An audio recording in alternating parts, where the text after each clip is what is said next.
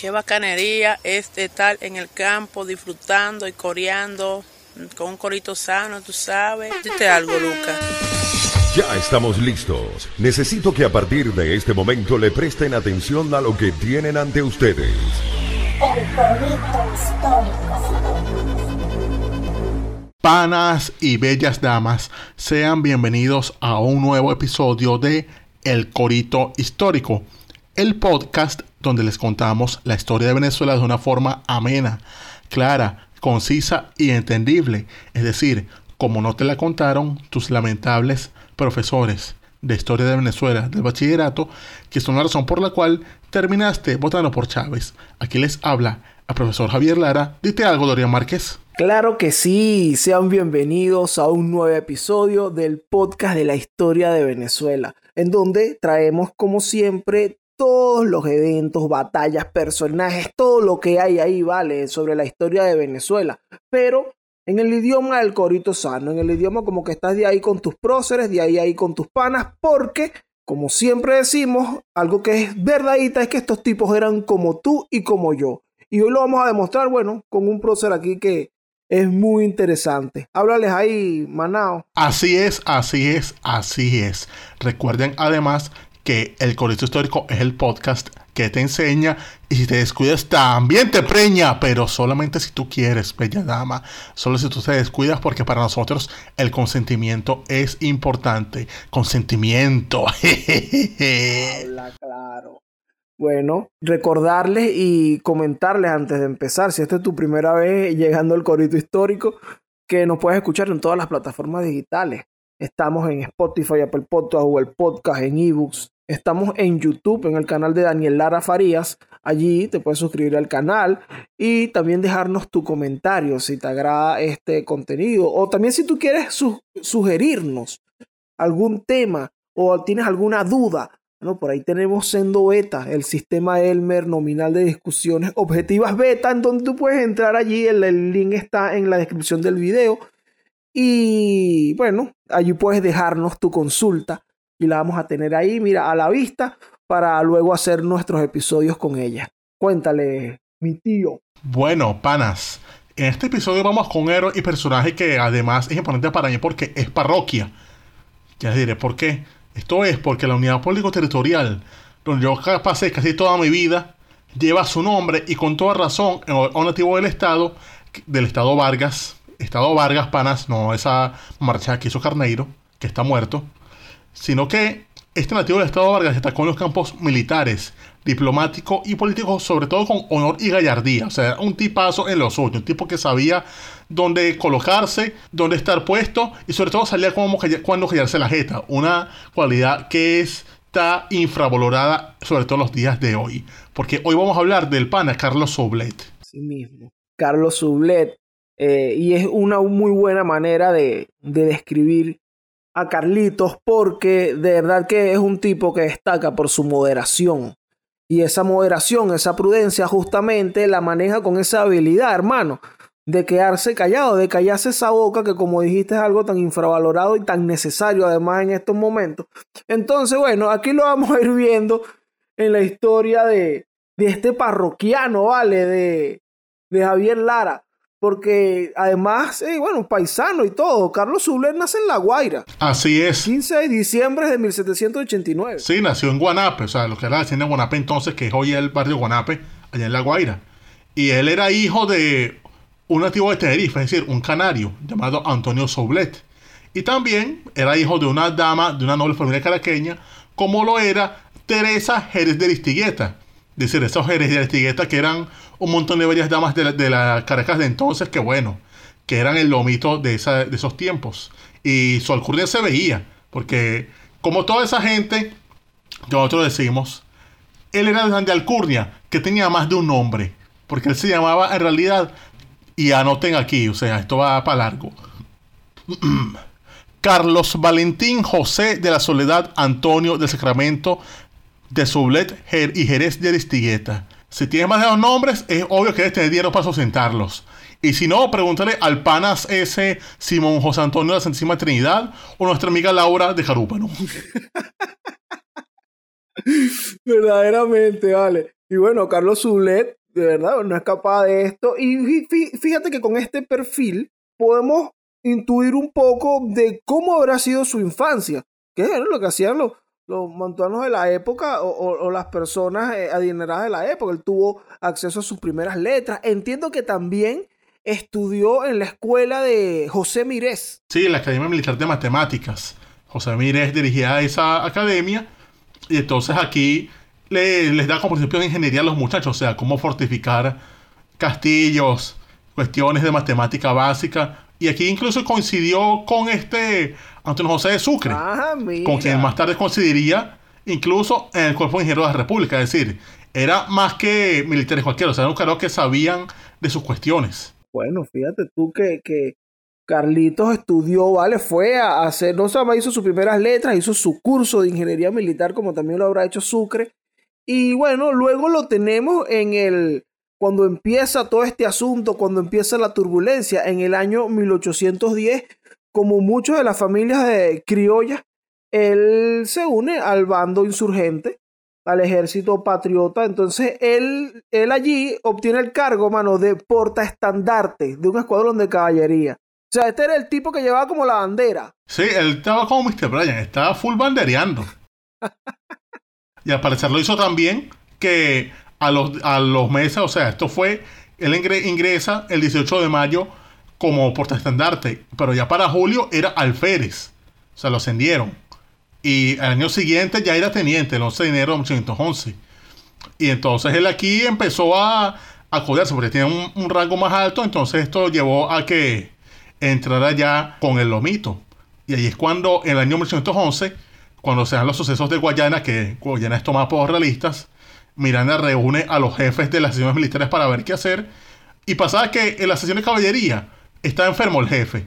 Y el siguiente oficial en la jerarquía allí era Zulet, quien, destacó de una vez porque empezó ahí a tomar las palabras de intervención, o sea, daba planteamientos, le, respondía a Miranda, decía, no, no es así, la cosa es de esta manera. O sea, daba argumentos serios de qué debía hacerse. Y entonces sorprendió mucho a Miranda, que dijo, mire, muchacho, usted, usted es más que un teniente. Yo quiero que usted sea mi jefe de Estado Mayor General. Es decir, un cargo que está reservado a generales, a coroneles, o sea, a gente como cinco rangos por encima de los que tenía Sublé. Y Sublé, ¿qué coño? Sí, era un tipo muy ilustrado, pero él sabía que eso era mucha lavadora para ese trapito. Él le respondió a Miranda, no, mi general, no puedo aceptar tal empleo, porque no tengo edad, méritos, servicios ni circunstancias todas que se encuentran reunidas en otros jefes de ejército. Y coño, me necesito tanto de pedirle la vaina que Sublé le dijo, coño, mira, yo no voy a aceptar ese cargo, pero si voy a hacer una cosa. Como tú vas a ir a Valencia a luchar contra los realistas, me voy con, me voy con usted, general. Sí, carajo, una modestia increíble. O sea, le estaba ofreciendo un cargo porque no estaba preparado y supo apartarse, porque él, él no era un corrupto. O sea, esa vaina de aceptar un cargo para que no estás preparado, eso es de corruptos. Y el pana de una vez dijo, no, vale, pues una responsabilidad que, que yo pueda asumir de verdad. Es algo así como un engolo canté del ejército.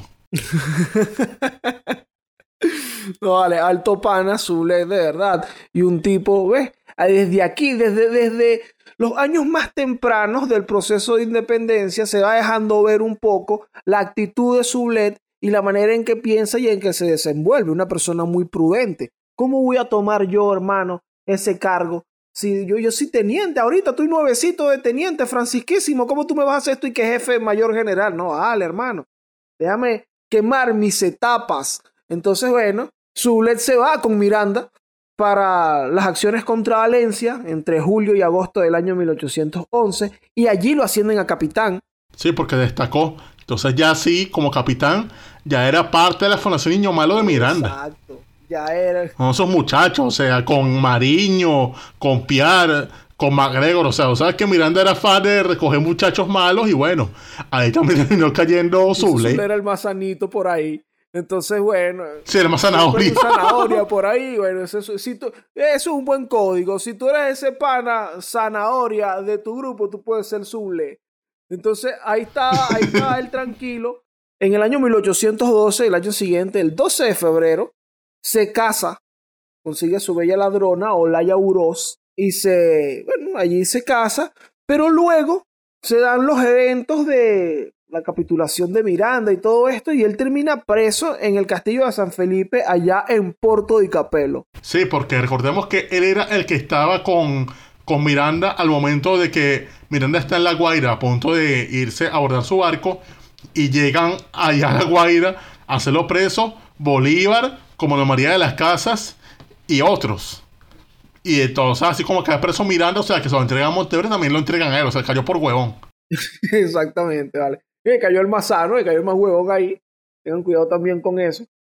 Si eres el más huevón de tu grupo, no te vaya a pasar como a Sublet. Pero bueno, él pasa en, en, en, el castillo de San Felipe, chamo. Bueno, un preso ahí de Monteverde luego. Pasa un año entero porque él sale libre nuevamente en 1813 cuando Bolívar llega con su campaña admirable. Ah, sí, Bolívar llega y el carajo sale.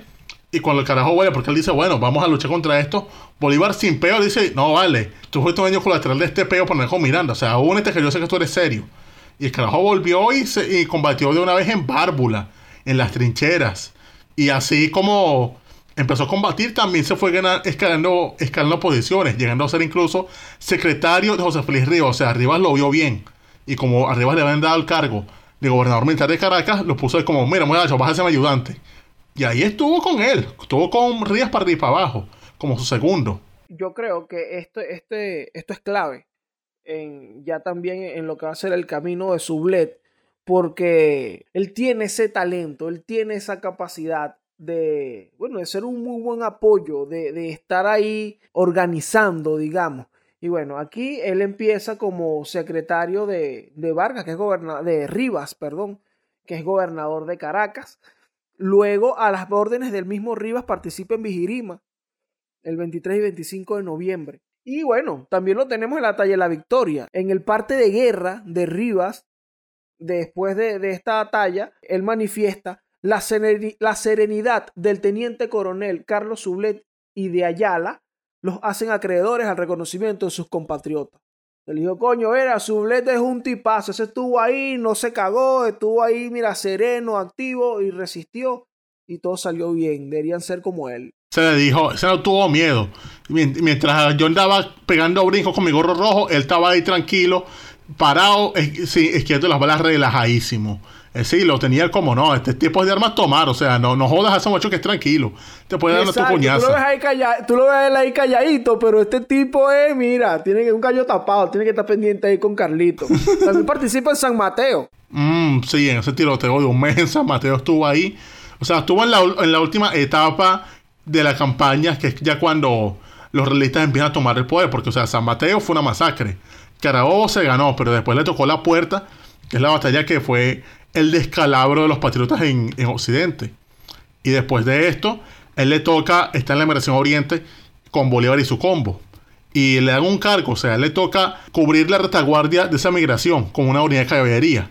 Pero claro, esto lo hizo muy bien porque sabemos cómo fue la migración a Oriente y lo mal que le fue a esa gente, cómo los iban masacrando, cómo caían como moscas entre bombardeos desde de buques desde el mar, ataques de los realistas por allí, animales salvajes, enfermedades, o sea, él hizo lo que pudo, pero no fue suficiente, tristemente. Sí, sí, eh, y realmente, bueno, sabemos ahí que la migración a Oriente fue un proceso súper complicado y bueno, a le tocó nada menos y que no, cuida aquí, cuida aquí, cuida aquí la espalda de la gente. Y ahí detrás venía Morales y bueno, como dijo Javier, por un lado están eh, recibiendo ataques desde los barcos. Ellos llegan a Oriente, él está presente también en, este combate de Aragua de Barcelona, el 17 de agosto. Y bueno, cuando se pierde la Segunda República, cuando se pierde aquí la, República que, que Bolívar va hacia la Nueva Granada. Entiendo que Sublet primero va a Margarita y luego se desplaza hacia, hacia la Nueva Granada. Así es. Él va para allá y se reúne con Bolívar otra vez en las acciones que va a hacer Bolívar contra Bogotá para rendir con Dinamarca en diciembre del año 14. Y más adelante el carajo está en el Magdalena luchando contra los realistas y después cae ya a fines de ese año, del año 15 ya, él le toca defender la ciudad de Cartagena como tantos otros. Es decir, es uno de los tantos Avengers patriotas que estuvieron aquí en Cartagena defendiendo esa ciudad de los realistas. Tuvo con Bermúdez, que era el comandante, con Sucre, con Luis Michel Aury. Todos esos carajos cayeron ahí en Cartagena a hacer lo que pudieron. E igual que que Antonito Sucre, él le tocó, sea, sus conocimientos de ingeniería aprendidos con Mires para fortificar unas fortalezas que había por ahí. En este caso, la fortaleza del Cerro de la Popa. Él estuvo allí resolviendo lo que podía. Incluso le tocó, como comentamos en ese episodio del asedio de Cartagena, le tocó ser retorcer varias veces a los realistas. O sea, él estuvo ahí dando coñazo, resolviendo como podía. La, la pasó como los de Caín, pero coño, supo resolver. O sea, un tipo que resolvía. Y a su temprana edad. O sea, ya de joven resolvía. Imagínate cómo sería de viejo. Un hombre de acción, realmente, ¿ves? Es lo que decíamos hace un rato, coño, calladito Carlos Zulet, pero mira, ¿ves? El tipo, la verdad, bueno, participó y respondió donde tuvo que responder. Hace la huida de Cartagena Sí, con Aurí. y llega a los callos, llega a los callos de Haití y allá, cuando se está preparando la expedición, ya el 25 de marzo, lo ascienden a coronel. Entonces ya ahí, mira, tenemos al coronel Carlos Sublet preparándose para embarcarse en lo que sería la, bueno, toda esta campaña que empieza o los primeros fuegos allí están en la acción de los frailes. Se la ciudad de los frailes y después ellos siguen hasta Margarita, mejor si Arismendi, hacen la famosa asamblea de Santa Ana, proclaman la nueva república, y después ya en junio es uno de los que está junto a Piar tomando carúpano. Mm, ¿Qué tal? ¿Dónde está la bulla carúpano? Eh? Ahí está. Ese es el primero de junio. Bueno, cerca, de estas fechas, ¿eh? que estaba Sublet por allá por Carúpano a las órdenes de Piar. Luego él está comandando la vanguardia en el desembarco de. Ah, sí. Suble está a cargo de eso el 6 de julio de 1816. Y ese mismo, en esa misma época él estuvo en los valles de Aragua, ahí en esa expedición que planeaba hacer Bolívar, o sea, para tomar Caracas. Sabemos que esta expedición fracasó porque Suble estuvo allí, pero se encontró en los aguacates a Morales. Tomás Morales lo atacó el 10 de julio y él tuvo que huir. Y coño, siguió huyendo porque el ataque de Morales fue demasiado amplio y esta vez Bolívar se tuvo que retirar, ya casi a por el suicidio. Y coño, él queda su, Suble abandonado allí con unas cuantas tropas que es las que después recoge Gregor MacGregor en la operación que se llamaría a partir de entonces retirado 600. Carlos Sublet es uno de los 600. Exactamente. Entonces él va, él va allí en, todo ese camino a pie. Desde ahí, desde Ocumare, esta gente se une eh, o se, se encuentra con Pierre ya en el, en el hoy estado en Suátegui. Pelean en la batalla del Juncal el 27 de septiembre, que fue crucial ahí para ya abrir las puertas para entrar a, a Guayana. Pero entonces cuando Pierre se va para Guayana, a Carlito se enferma. Sí, le pasó eso y coño, se quedó en el pilar. Pero después, ya el 31 de diciembre, él aprovechó dos cosas. Primero, que ya está recuperado. Y segundo, que ahora llega Bolívar, que era un, carajo que tenía alta confianza. Bolívar venía de Haití, con armas, con dinero, con el objetivo de unificar a los patriotas, porque sabía que Piar no unía a nadie, más bien aislaba a la gente. Y entonces Bolívar empezó a recoger a la gente para su favor. Se lo nombra a él con la Orden de los Libertadores de Venezuela, combate en Clarines, ahí pierden, hieren a, a Carlos, pero después a le dan otra misión muy importante, que es una que digamos marcará su vida, porque lo comisionan para que fue- fuera a hablar con Mariño, o sea, lo está usando de diplomático, para convencer a Mariño de que dejara Huevada. Claro, claro, básicamente, siempre, ah, en este año, en el año 1817, Bolívar un par de veces y en adelante ahí varias veces manda emisarios a tratar con Mariño. En algún momento, cuando hicimos el episodio de José, eh, Antonio José de Sucre, comentamos que él también tuvo esta tarea. Y si te fijas, bueno, Sucre también tenía su, digamos, su flow diplomático. Él estaba ahí, él sabía tratar con la gente y es algo que también, si te fijas, ven en su bled. Quizás también esa, esa actitud moderada, que es algo que tenía Sucre, que era un tipo también como de, bueno, no muy bocón, digamos, un tipo ahí tranquilo. Sublet tenía una, una actitud similar y lo envían a, bueno, a intentar convencer a Mariño de que, coño, porfa, Mariño, reconóceme, del fastidio, del fastidio. El jefe es Simoncito. Entonces, bueno, para allá mandan a Sublet. Obviamente, como todos lo- lo- la- todas estas misiones a tratar con Mariño, no es que llegan a algo. Es como que, ok, me quedo tranquilito un rato y después encuentras a Mariño por ahí tratando de comerse el, el cazabe por la orilla. Pero bueno, esto es en enero, 23 de enero que le dan esta misión. En marzo ya lo encontramos camino a Guayana con el niño bolivariano. Sí, estuvo ahí en, el co- en los combates, o sea, liberando esa vaina. Y ya cuando toman Guayana, él es parte oficialmente como- es jefe del Estado Mayor General, 24 de septiembre.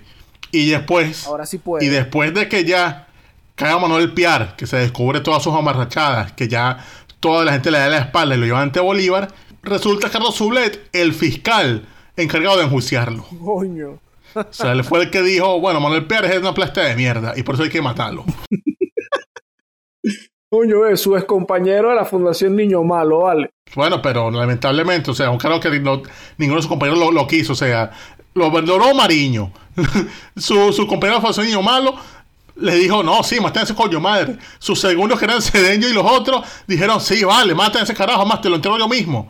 Entonces, bueno, no, no viene de que lo defendiera, sino defendiendo sus- tus propios panas cercanos que te va a estar defendiendo alguien más. Esta también, esta posición en el juicio de, de Pierre, también da un poco de cuenta de cómo Carlos Sublet ya se encuentra como en las altas esferas allí, de donde se toman las decisiones y del poder y todo esto. Ya es un tipo que es muy tomado en cuenta, incluso él es subjefe del Estado Mayor General de Bolívar en ese, en ese momento. Bueno, esto es el año mil- 1817, ya toman Angostura y todo eso, él se establece allá, eh, incluso allá sería en donde donde luego la padrinaría de alguna manera, ayudaría por ahí a, a, a un joven Oliari, que terminaría siendo su cuñado, Ah, cierto. claro, para el año, sí, ya para el año 18, entre los años 17 y 18.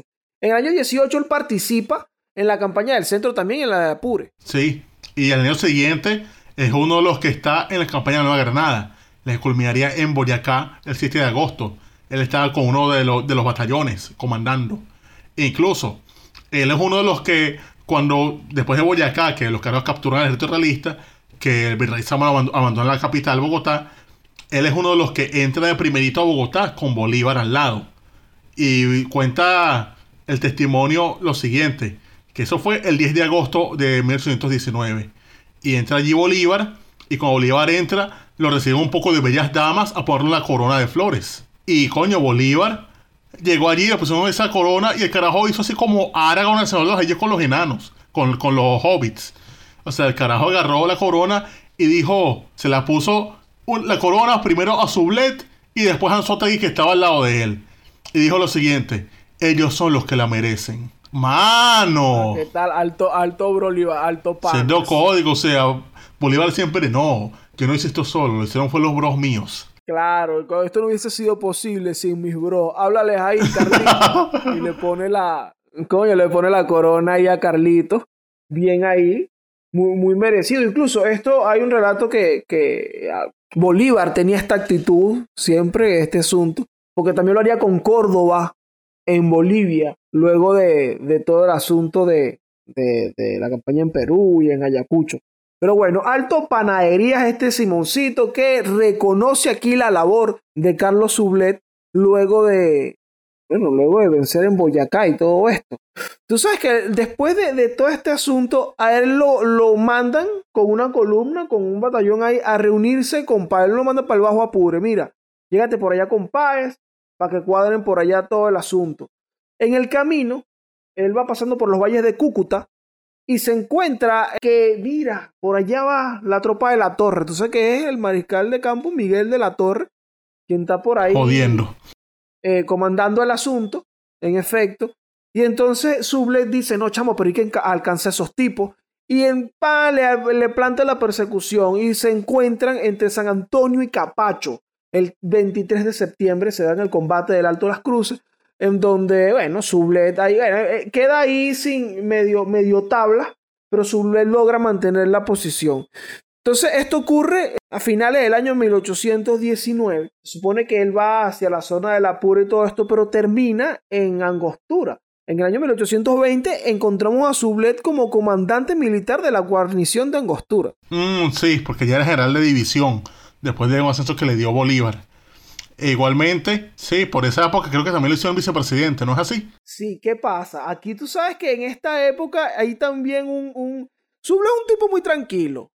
Y, y- y su- sus controversias, digamos, son contadas, pero bueno, han ocurrido. Tú sabes que aquí, como comandante de esta guarnición militar, él tiene una controversia, una pelea con Rocio. Mmm, ¿y esa vaina? Tú sabes que Juan Germán Rocio ocupaba el cargo de vicepresidente en ese momento. Y él era el jefe, el comandante de la guarnición militar, o sea, el jefe militar, la, autoridad militar de, de Angostura era él. Y bueno, y está Rocio también como autoridad civil, digamos. Para estos años, para estos, estamos en el año 1820, a principios de este año se empieza a gestar lo relacionado con el Tratado de Regularización de la Guerra, el armisticio. O sea que, bueno, estas son cosas, órdenes que vienen desde España por todo este tema en donde triunfan los liberales y todo este asunto, obligan al rey que, mira, tiene que buscar una manera de, de acabar con ese peo allá en la, allá en América, a ver qué coño hace. Entonces, bueno, por ahí le ordenan a Morillo, Morillo, tiene que una manera de pedir cacao porque ya la vaina está muy jodida. A principios de año, Morillo manda unos emisarios para Angostura. Llega todo emisario Angostura con los papeles de la y que mira, venimos a pedir cacao, con un papel que dice, epa, cacao. ¿Ququé pasa? Lo recibe Sublet jefe de la guarnición militar. Abre el sobre, ve la vaina, ok, se entera el asunto y mira, mándele esto que al jefe, para Bolívar y tal. Eh, y, y, para, el Congreso, para que lo discutan, pues. Y Rocio se entera de que ese sobre está abierto. ¿Y quién abrió esto? No, lo abrió Suble primero. ¿Y quién es él para abrir eso, pues? Si yo soy el vicepresidente. ¿Cómo va a venir que el jefe de la guarnición? Nada, a mí qué me importa si el presidente soy yo, mano. Ah, sí, era un peo claro de de usurpación de funciones, digamos. Este peo militar. Pero usurpación de funciones entre un militar queriendo joder a un civil. O sea, desde el principio, o sea, bien tempranito esto está pasando, 1820, y lo tenemos 2021 y, y adelante. Claro, ya Rocio no podía hacer nada, porque ya el sobre está abierto y todo esto, pero bueno, Rocio hizo como la protesta de vida ante esto, que, porque su LED eh, dice como que, bueno, mano, yo soy jefe militar, ¿no? ¿Quién se... Bueno, que es el mismo problema que ocurre por independencia, que es que, bueno, ¿y quién se cayó a tiro por esto? Pues, ah, fui yo, ¿verdad? Ah, sí. Entonces, bueno, es una perita así. Entonces, una controversia que tiene nuestro Carlitos aquí con Rocio. En mayo de 1820 también Bolívar manifiesta, eh, hay una comisión permanente en el Congreso que, bueno, está Bolívar hablando y él, y él ahí hace la petición o, hace la recomendación de Sublet para que lo asciendan a general de división porque él manifiesta que sus servicios lo hacían dignos a una recompensa igual a la que se le concedió a los generales Anzuategui y Santander. Tenía mal más para ser lo que Santander realmente, pero bien por él. Y después de eso, o sea, ya cuando renuncia Rocio al cargo de vicepresidente, al nuevo vicepresidente interino para que dirija la guerra en el Oriente. Bueno, pero por esa época, él es uno de los que ayuda en la llamada diversión de sobrecargas los valles de Aragua. Esa diversión con la cual Bermúdez llegó hasta el Calvario en Caracas y esto ayudó a que se distrajera una división española y los patriotas ganaran efectivamente en Carabobo. Exactamente. Aquí, bueno, eh, Sublet hace unas labores de apoyo y también de reserva como, bueno, activo allí. También eh, entiendo que él estaba comandando, tenía unas operaciones allí por el área de Río Chico, porque por ahí llegaban recursos que venían desde, desde Oriente también y desde Guayana. Entonces, bueno, él está aquí gestionando todo este asunto. Para el año 1822, Javier, ya aquí le empiezan a dar cargos más allá de su rango, pues importante que no es, no, que soy jefe del Estado Mayor General, no. En 1822 lo tenemos como intendente del Departamento de Venezuela ser intendente del departamento de Venezuela era como ser el jefe militar de, del país. Se lo mandaba a dirigir la guerra contra Morales que seguía jodiendo ahora en Coro. O sea, Morales había tomado Coro, se aprovechó de esa vaina y entonces él empezó a combatirlo. O sea, lo, combate en la batalla de Mitares, lo sorprende, destruye buena parte de la caballería, pero Morales se refugia en Coro. Y esta vez en Coro, de ahí pasa a Dabajuro el 7 de septiembre y le gana a Morales. O sea, Morales seguía dando la batalla. Pero bueno, después de todo, Morales es derrotado ya cuando ocurre la batalla de Maracaibo. Lo derrota Padilla y su combo. Y bueno, ya ahí desaparece del panorama el 24 de julio del año 1823. Entonces, después de esto, a él lo nombran intendente del departamento de Magdalena. O sea, lo mandan a la actual Colombia porque había renunciado a Mariano Montilla y también había renunciado a Pedro Vicente Méndez. Entonces le dan doble cargo porque es intendente del Magdalena, pero también es secretario de Guerra y Marina de la República Colombia, ministro de la Defensa en Bogotá. Vale, pero este tipo eh, tiene un poco de cargos ahí, ¿vale? El tipo ahí resolviendo el asunto. 1825, ajá, ya lo tenemos como secretario de Guerra y Marina. También es candidato, su nombre rueda ahí en los candidatos para la vicepresidencia de la República. Sí, pero ahí queda el tándem Bolívar Santander. Claro. En efecto. Ah, bueno, lo encontramos. Esto es del año 1825, pero sabes que me pareció interesante que en 1828 es secretario general de Bolívar allá en Bucaramanga. Ah, está cuando los sucesos del diario Bucaramanga. Correcto. Y Bolívar también, por esa época, ya en el año 1829, lo manda a que vaya a Venezuela a mediar el problema entre Bolívar y Páez. Eso que había quedado irredento por la cosiata esa separación de Venezuela de Colombia. Pero él va para allá y él termina como que dándose cuenta que en realidad la cosa es más con Páez. O sea, que es más irse por la causa venezolana que por una causa de Colombia que ya está como que palo abajo. Sí, o sea, esto me parece interesantísimo también de, de del camino de Sublet, que lo tenemos desde, desde ya un momento, bueno, desde que se une a Bolívar allá en, en el Pilar, cuando él en Barcelona, cuando él desembarca en Barcelona, lo tenemos como uno de los hombres de confianza del niño Simón. Un tipo que eh, ocupa cargos, que el mismo Simón lo, lo, lo recomienda y todo esto. Entonces, pero me llama la atención que él va con la misión de bueno, mediar ahí con el asunto de Páez, pero allá se da cuenta de que, mm, pero esta vaina de verdad es Colombia, esto no cuadra tanto. Entonces, aquí se muestra creo que entra en, se puede tocar ahí el tema de la, de la moderación de Sublet, porque él no es, o sea, él está con Bolívar, pero él no es un bolivariano, un super bolivariano, él no es un bolivariano, él ahí lo ayuda y tal, pero te das cuenta que él viene acá, ve el asunto, habla con Páez y queda como que un, yo creo que sí, la verdad, lo mejor que puede pasar es esto, es que nos separemos de esa vaina. E incluso él para el año 1829, él estaba elegido como diputado de la provincia de Carabobo para el Congreso Admirable, que era el que pretendía ser Bolívar allá en Colombia para arreglar la vaina.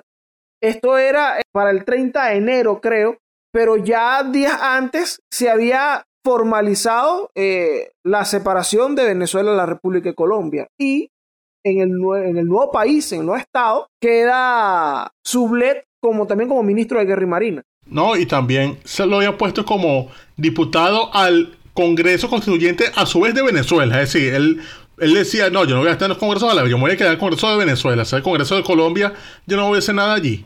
Y él se quedó allí y coño, iba al Congreso Constituyente, servía de ministro de Guerra y Marina. Y coño, él estuvo desde que se, se hicieron las elecciones. Y en las elecciones, cuando ya gana este, este país, bueno, él va otra vez al cargo de ministro, finalmente, porque es la constitución y bueno, asumió su cargo. Él aquí, bueno, está trabajando en un cargo del gobierno, año 1830, que es este, empieza en este gobierno de paz.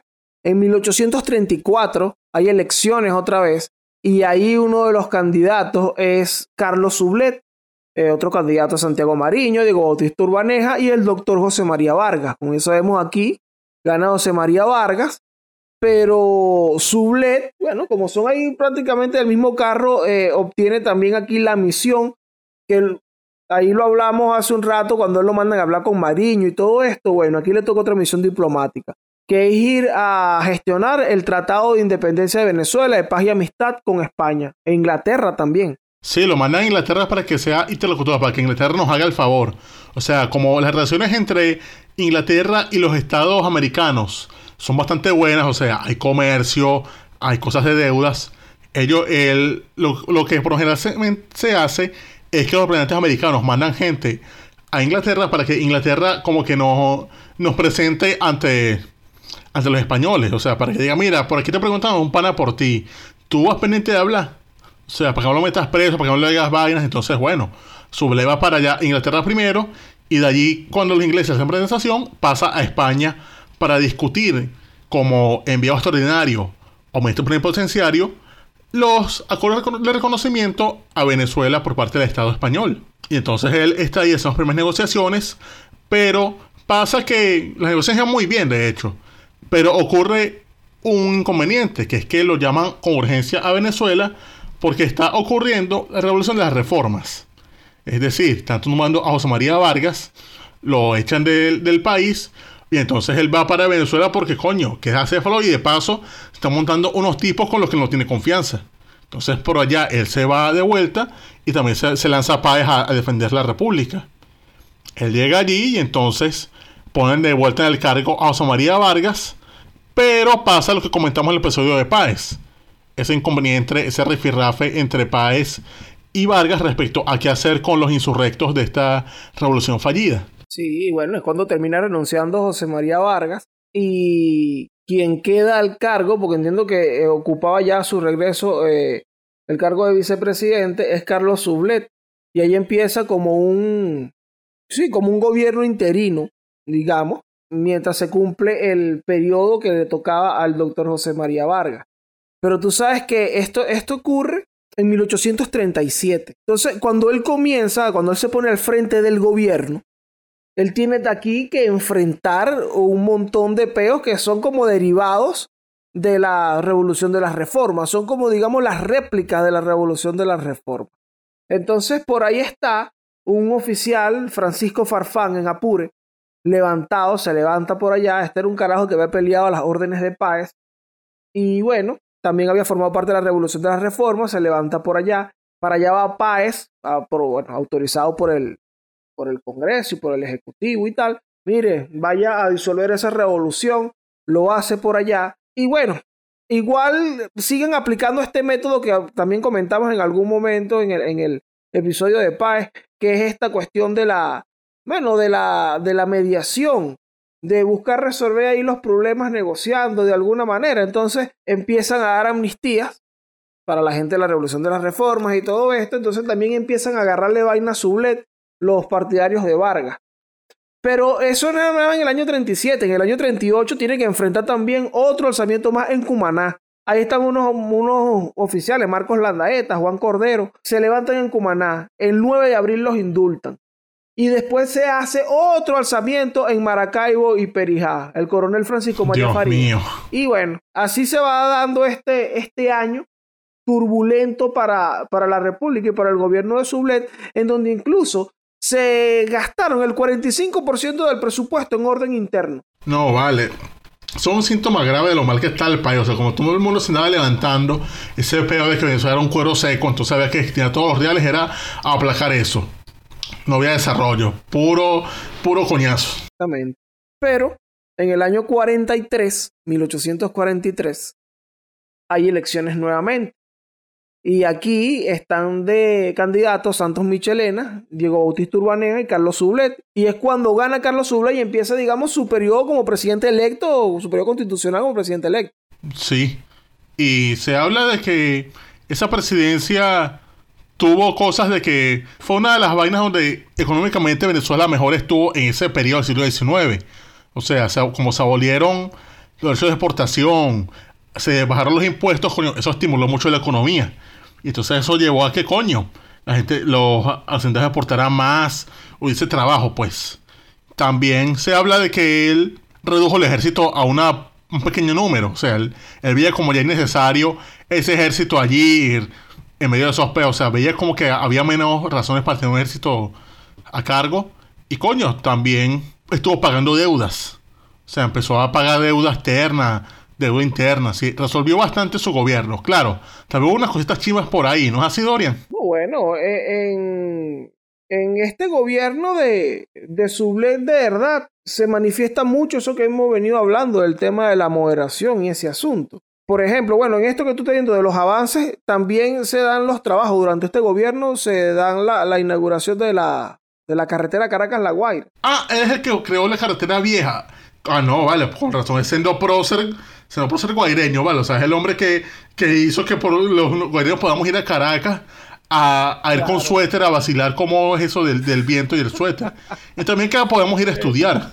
Eh, también durante este gobierno se da la mayor parte de los trabajos de la carretera Valencia-Puerto Cabello. Yo leí por ahí, mientras hacía la investigación sobre Sublet, di con un libro que me pareció interesante el título, porque se llama, que habla precisamente de este gobierno de Sublet, que se llama Carlos Sublet y la importancia de lo normal. Es lo que hablábamos de la moderación. Si te fijas, tú diste unos datos ahí más o menos de cómo iba su gobierno y más allá de los trabajos que se han hecho y ese asunto, en el año, en este periodo, sobre, específicamente en el año 45, hay una anécdota interesante que es de una protesta que hubo y donde Sublet de alguna manera se vio involucrado. Y bueno, creo que da cuenta de la importancia de lo normal, porque ¿qué pasa? En Calabozo, desde Calabozo, imagínate, se corre el rumor de que eh, se emitió una sentencia de muerte de un juez por allá, Antonio Locadio Guzmán. Antonio Locadio Guzmán, bueno, era el ídolo en, un momento a través de su diario y tal, estaba ahí agitando. Y empieza un montón de gente, eh, eh, una protesta que llega a Caracas. Y por ahí van mira, puteando a Páez y al gobierno y qué sé yo.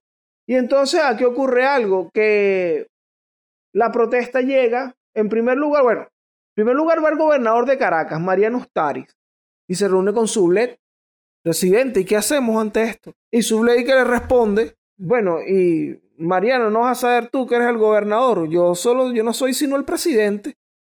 Como que, bueno, Mariano, ¿quién se tiene que encargar? Tú, como tú me preguntas a mí? Tú eres el gobernador de esto. Entonces, esa es una. La segunda es que se va para su casa. Y la gente que está protestando llega hasta la cercanía, hasta el frente de su casa. Y está ahí protestando y un una vaina. Y bueno, en un momento el Justicia Mayor de, de, de, de Caracas logran apresar a los cabecillas y empieza un proceso judicial para el que llaman a Sublet a declarar. Sublet se molesta Sublet dice en su declaración que penoso me es estando en el ejercicio del Poder Ejecutivo se me llame como testigo a declarar en una causa criminal. Claro, o sea, ¿qué tiene que ver él con esa vaina? Continúa el tipo aquí que mucho más no siendo como en mi concepto no es necesario ni dicho para la averiguación de un hecho público y notorio. O sea, aquí todo el mundo sabe que había una gente ahí protestando. Entonces, el tipo dice, bueno, pero yo para eh, mostrar mi respeto al tribunal procedo a cumplir con su disposición. Y él empieza a echar el cuento, que está en la casa de mi habitación la noche del 10 de marzo último, cuando, poco más de las 9, oí gritos tumultarios no muy distantes que continuaron por diversas partes. Ya más lejos, ya más cerca, hasta eso de las 10 de la noche llegó una partida de gente al frente de mi casa. Y en el corto momento que permaneció allí dio varios gritos, de los cuales recuerdo dos a saber. Muera la tiranía, vivan los libertadores de Venezuela y luego siguió en dirección al sur. Ignoro que los hombres que formaban parte de esta partida estuvieran armados. Entonces, aquí es donde hablamos de la importancia de lo normal, porque primero, Sublet dice, hermano, ¿por qué a mí me llaman para acá por una gente que está protestando? o sea, porque yo tengo que estar aquí quedando una declaración. ¿Qué es esto? Segundo, es una gente que está protestando. ¿Qué tú quieres que yo haga? y entonces tú dirás, bueno, y eso no es normal. Exactamente. Y es una cosa que si te pones a ver, incluso en los tiempos de hoy, bueno, no estamos demasiado acostumbrados al respecto. Y bueno, es una AINE que maneja su y este y el tema ahí de su moderación, de su actitud frente a, a cosas como esta, que es algo que, si te fijas, resaltaba Rivas en su parte de guerra en la batalla de la victoria, la serenidad de Sublet. Era un tipo chill, sí, o sea, era como que, coño, pero ya para estas páginas, o tengo cosas importantes que hacer que andar y que pendiente de que habla paja de mí.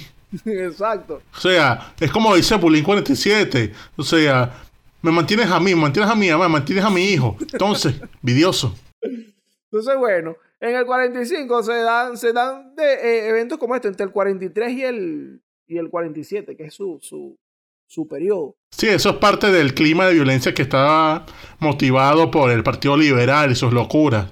Pero él estaba como que, bueno, pero yo no puedo hacer mucho. Claro, él concluye su periodo presidencial y después de eso el pana se va, se va para su casa. Tiene una cine en Chaguaramas. Claro, se va a relajar para allá un rato. Pero ocurre que está en el poder este panita llamado José Tadeo. Ay, no, chimbísimo Monagas. Entonces, el chamo José Tadeo, de allá de Oriente, allá de, por Maturín, por allá, él decide, bueno, se dan todos estos eventos turbulentos como el asalto al Congreso y es lo que lleva a Páez a levantarse en armas. Y ahí está Carlos Sublet, que se le une, bueno, plomo, vamos aquí con el jefe porque es verdad, vale, hay que mantener aquí, coño, el orden, la vaina, y yo estoy aquí para eso y se monta en ese caballo a echarle bola contra esta gente. Pero el 12 de marzo son vencidos en el combate de los araguatos, que ahí comentamos en el episodio de Paz, que Paz termina emigrado, está un rato en las Antillas y después se va.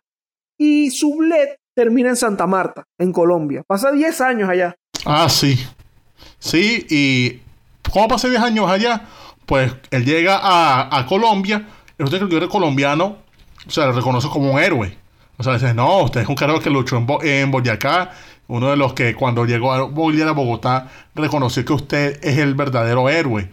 Y resulta que el gobierno colombiano le reconoció el grado de general de división y le dio una pensión para que se mantuviera. Oye, coño, bien ahí, Zule, vale. Está bien. O sea, por eso que se mantuvo allí. O sea, no es que él, no, que ese tipo se fue para allá con lo que se robó. No, el carajo llegó y se fue y agarró unos reales que le dio el gobierno que reconoció como una pensión de en Santa Marta no fue Pérez Jiménez en Madrid. Exacto, no fue eso.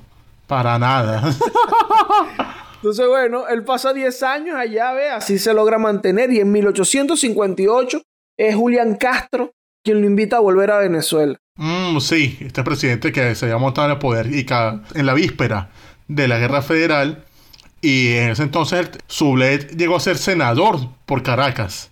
Y luego más adelante fue secretario de Estado, o sea, canciller del gobierno de Pedro Gual. Y ya cuando se da la caída de la caída de, del gobierno conservador, o sea, cuando ya Páez firma la paz para retirarse, él se apartó de la vida pública. O sea, él dijo como que, coño, ya hasta aquí. Y se dedicó a sus cosas personales. O sea, por ejemplo, una cosa personal de él interesante, que es que él fue masón en grado 33, o sea, el grado máximo. Oye, ve, eso demuestra que era un tipo que sabía callarse la boca. Sí, era un masón de verdad, no esos bichos que tú ves por ahí que, que no, yo soy tan masón que mira, que soy querido hermano, que toman fotos y que, y que con, con gorritos y huevonadas. Y que, no, tú no eres masón, tú que es uno perpetuo masón, págame los reales, coño, tu madre. Bueno, eh, eh, Zule de verdad, bueno, se retira incluso su último cargo como secretario de Estado de Pedro fue como a los 70 años, 71 años. Ya luego se retira ya a descansar, de verdad, se retira de la vida pública y vive unos nueve años más porque muere el 11 de febrero de 1870. Mmm, cierto, cierto. Fallece entonces y 100 años después, ya en febrero de 1970, tuvo su merecido homenaje siendo elevado al Panteón Nacional. Uno de esos tantos héroes allí. O sea, hablamos de un tipo que estuvo desde, desde Miranda echándole bolas. Que coño, que sí, cayó preso por andar con Miranda, pero fue rehabilitado para estar en los combates al lado de Bolívar. Pasa a, a Nueva Granada, carajo, que le echa bolas en, en combates contra los realistas en Magdalena, uno de los héroes de Cartagena. Después, coño, le echa bolas en, en la expedición de los Cayos, ayuda a Bolívar en todo, sirve de diplomático para tratar de evitar que Mariño siga jodiendo. Y después, coño, héroe en Boyacá. Es uno de los que resuelve el beta de la diversión de, de Carabobo. Y después, coño, su camino diplomático increíble. O sea, tipo que más allá de las armas, era un tipo que sabía dónde ubicarse, cuándo callarse, cómo hablar, cuándo hablar. Y coño, que en general era un tipo que respetaba las cosas. O sea, que esa cosa de andar pendiente de, de quién habla mal de él, él era como que coño, que ladilla, vale, que hable mal de mí, vale.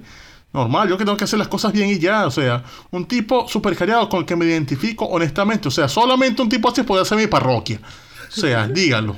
Sí, vale. eh, eso es algo con lo que yo me quedo de, de Carlos Sublet y de la carrera de Carlos Sublet. Si se fijan, es un tipo que, bueno, siempre hemos mencionado o he mencionado durante este episodio varias veces esa palabra moderación o prudencia. Pero es un ejemplo, Carlos Sublet, de cómo la- hasta, hasta ser prudente y moderado en tus criterios y en tu manera de manejarte, te puede llevar lejos como a Carlos Sublet. Si te fijas, este fue un tipo que le ofrecieron un cargo de Estado Mayor General que solo lo podían tener coroneles y generales. Y él dice, oye, mi bro, yo no puedo, pues yo no, no estoy capacitado para eso.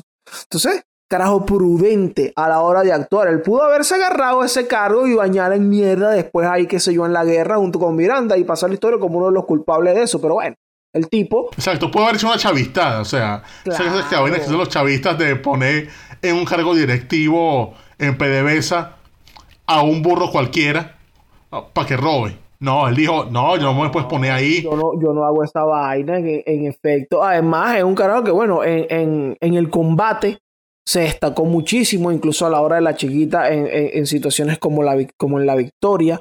Y también me gusta mucho, como comenté hace un rato, esa actitud de que, bueno, yo estoy con Bolívar. Y aquí yo apoyo a Bolívar y la causa y todo este asunto, pero así como que bolivariano, bolivariano, yo no te soy. Si tú a mí me planteas una vaina, coño, interesante, aquí podemos hablar. Y es lo que ocurre, por ejemplo, con Páez, que llega y se da cuenta de la situación, va al contexto, no, de verdad, esto es como inevitable, hermanazo. Vamos a quedarnos a este lado. Y allí, al lado de Páez, bueno, logra ser presidente e incluso pelea hasta el final con Páez, que es cuando termine migrado, pelea hasta el final por la causa de mantener el orden en la República. Entonces, eso me gusta mucho, esa actitud de, de tener siempre un criterio de pensar a Carlos Sublé, este muchacho callado pero solvente. No te metas con Sublé porque te puede dar tu coñazo, pero si tú pones a Sublé en un sitio importante, ese tipo te responde. Entonces, sean como Carlitos, ¿vale? Claro que sí, claro que sí. Pero ¿qué le queda ahora a toda esta gente bella, a todos estos panas y bellas damas por hacer, Dorian Márquez? Aquí sí no tienen que ser prudentes como Sublé. Usted va y a, mira, like, de una. Y si tú estás en el canal de Daniel Lara Farías en YouTube escuchándonos, porque ahí salimos en YouTube tú también te suscribes ahí, ahí puedes ver también otros contenidos. Si tú no quieres escuchar en YouTube rápidamente, tú pones el código histórico en el buscador, te sale una lista con todos esos episodios. Y también estamos en todas las plataformas digitales, Spotify, Apple Podcast, Google Podcast, eBooks. También estamos en elcoritohistórico.com para que te los descargues. Mira, no, que el internet está malo, estás como yo ahorita. No, yo no tengo internet. Bueno, descárgate el corito histórico pan, y lo puedes vacilar cuando quieras. ¿Qué más nos queda? Manicería bueno, les queda también que si tienen alguna duda que quieran hacer, que quieren que la resolvamos en el, los próximos episodios de Chance se llama Elmer, recuerden que en la página web www.elcortisorico.com o directamente aquí en el en la descripción del video, si estás en YouTube, está el enlace para irse al sistema Sendo Beta para hacer las preguntas. O sea, ustedes hacen clic allí se registra rápidamente con su cuenta de YouTube o de lo que sea, deja su pregunta, o sea, pone su nombre, deja su pregunta y nosotros próximamente vamos a responder eso en los episodios de Chance de Elmer que vienen pronto poniendo el arma en el ruedo. Pero bueno, panas, este fue el corte histórico sobre Carlos Soblet. Me quité ya.